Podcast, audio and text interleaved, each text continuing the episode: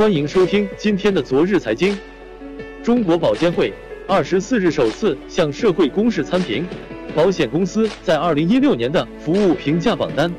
公报显示，星光海航人寿和都邦财险分别在人身险和财产险公司榜单中垫底。去年，保监会曾在行业内部披露保险公司的服务评价结果。近期有武汉车主多次投诉反映。市内多家机动车检验站办理车辆年审所需的车检中，自行增加探验费、信息采集传输费等三项收费项目。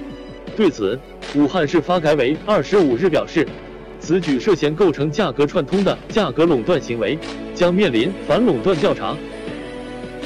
继共享单车、共享汽车之后，最近在浙江宁波街头又出现了共享大巴车，每位乘客只需支付四十八元押金。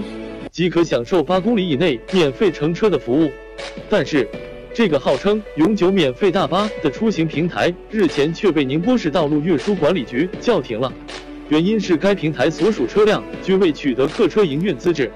有网友为此感到可惜，认为政府应该多给点时间，让这些大巴取得运营资格。